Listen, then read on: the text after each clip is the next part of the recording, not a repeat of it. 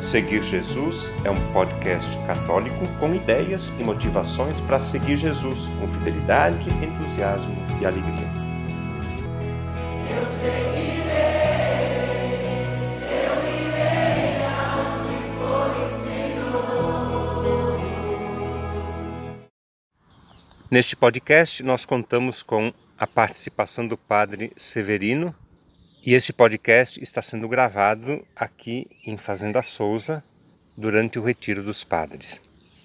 Padre Severino, você pode começar se apresentando, por favor. Quem é Padre Severino? Muito bem, Padre Roberto, obrigado pela oportunidade. Então, sou o Padre Severino Lisboa, Campos Filho, tenho 35 anos, nasci no nordeste do país, na cidade de Redenção do Gurgué, no Piauí, e fui criado em Brasília, mais especificamente numa cidade chamada Planaltina, ao norte de Brasília.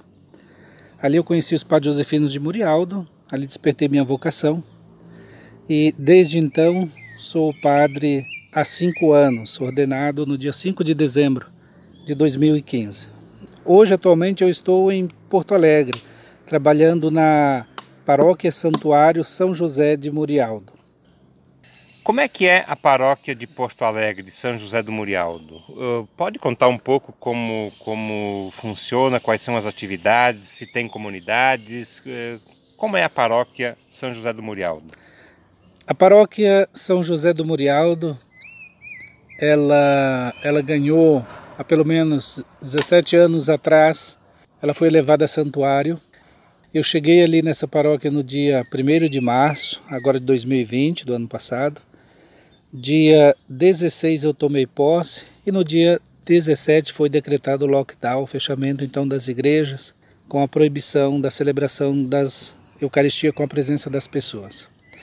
E desde então a gente tem buscado alguns meios para conseguir alcançar as pessoas por meio da evangelização, por exemplo, com vídeos e bênção, oração e bênçãos diária para todos os grupos que foram formados então. A paróquia, ela no momento, ela conta com muita dificuldade. Então, pelo menos há uma década e meia, duas décadas para cá, houve um esfriamento muito grande da fé e as pessoas também foram em busca de outras formas de espiritualidade. Porto Alegre, de modo especial, e o nosso bairro do Partenon, ele é bastante inserido com outras formas de religiosidade, como as igrejas neopentecostais, os evangélicos, e também as igrejas de matriz africana, né? as, as, os segmentos espirituais de matriz africana, como o candomblé. Então são outras experiências religiosas que disputam, podemos dizer assim, com nosso Senhor Jesus Cristo, e muita gente está por aí. Então a paróquia ela tem uma dificuldade muito grande, sobretudo de povo, de gente, de participação. A nossa realidade é de missas com a presença lotada, poderíamos dizer assim, da igreja, entre 30 e 40 pessoas no máximo, na missa principal do domingo, numa região onde a nossa área paroquial ultrapassa 30 mil habitantes. Então é uma realidade triste, uma realidade de indiferença muito grande, e o trabalho que eu tenho feito no momento é buscar, buscar as pessoas, atrair por meio da verdade, a verdade é Jesus Cristo então esse é o trabalho que a gente tem feito junto às quatro comunidades, incluindo a comunidade matriz, a Capela Nossa Senhora Aparecida, a Capela Cristo Rei e Capela Nossa Senhora do Perpétuo Socorro.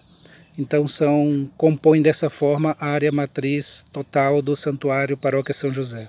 São três comunidades, três capelas e mais a matriz. Nessa paróquia de Porto Alegre, São José do Murialdo, Quais são os grandes desafios? Tem projetos? Tem alguma preocupação do padre? Quais são as alegrias e esperanças no dia a dia? Um pouco você já contou, até porque assumiu em março e logo depois de alguns dias eh, as atividades foram suspensas.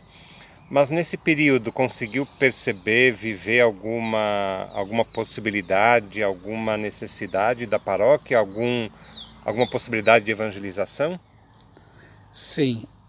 O que nós percebemos é, também, infelizmente, um distanciamento muito grande, não só da comunidade em relação à igreja, mas também da igreja em relação à comunidade. A igreja eu me refiro basicamente ao padre, um distanciamento.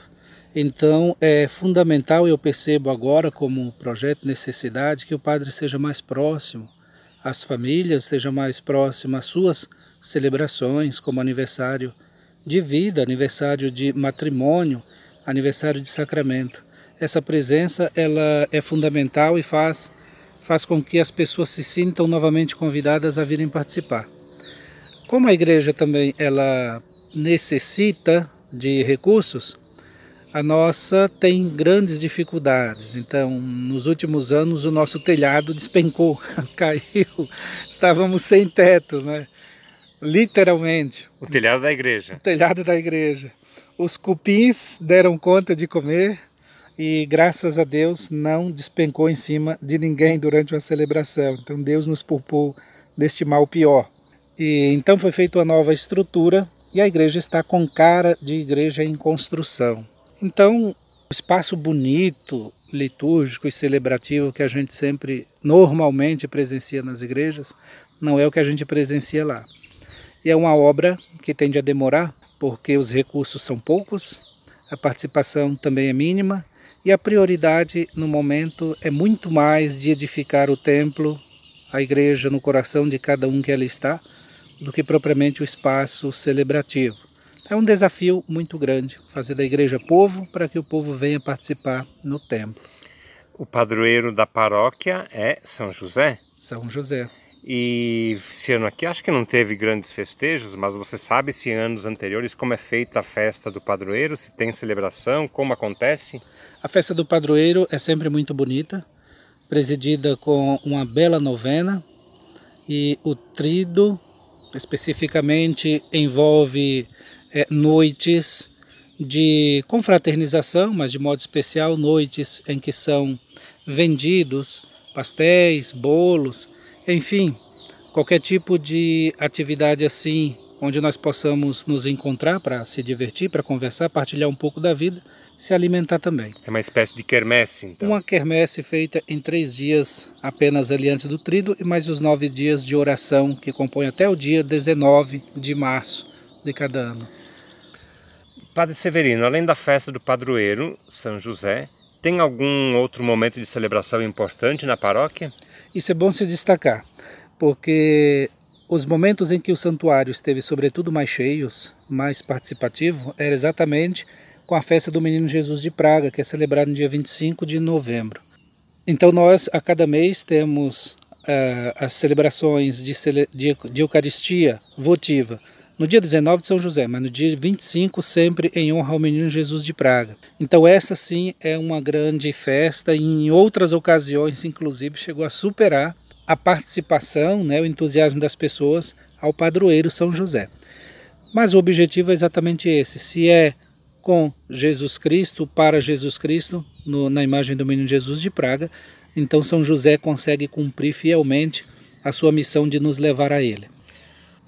Padre Severino, e além dessas celebrações, então, que também ajudam no sustento da paróquia, como a paróquia se mantém?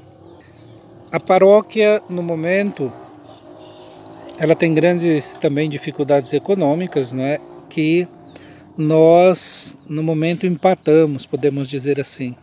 É, as poucas entradas conseguem honrar as nossas dívidas e só.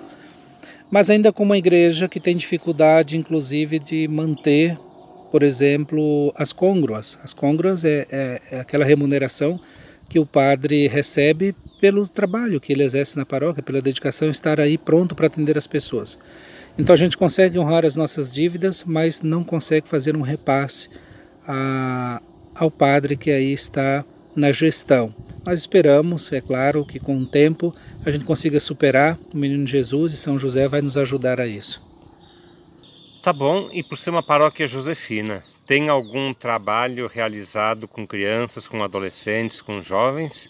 O único trabalho que nós temos especificamente com crianças é a catequese.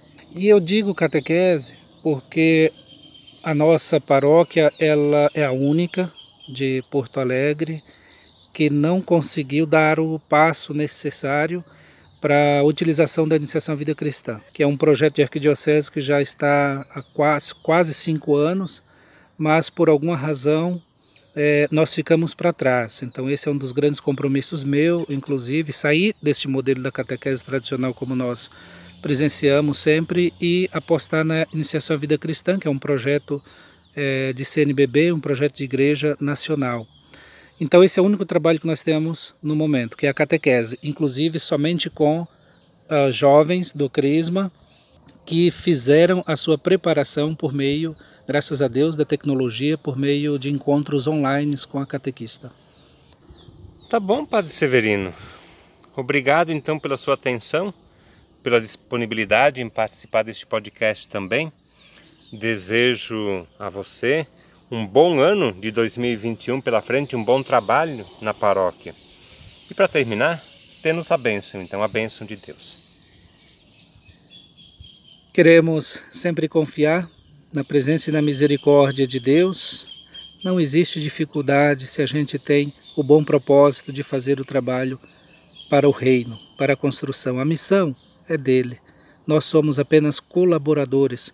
Portanto, confiemos sempre na missão que é do Pai, na vontade dele, na força que vem dele, na graça que vem dele. Por isso eu rogo e peço ao Senhor Deus, pelos méritos de Jesus Cristo, que envie o Espírito Santo a fim de fortalecer a cada um de vocês, para que não desanimem, não esmoreçam.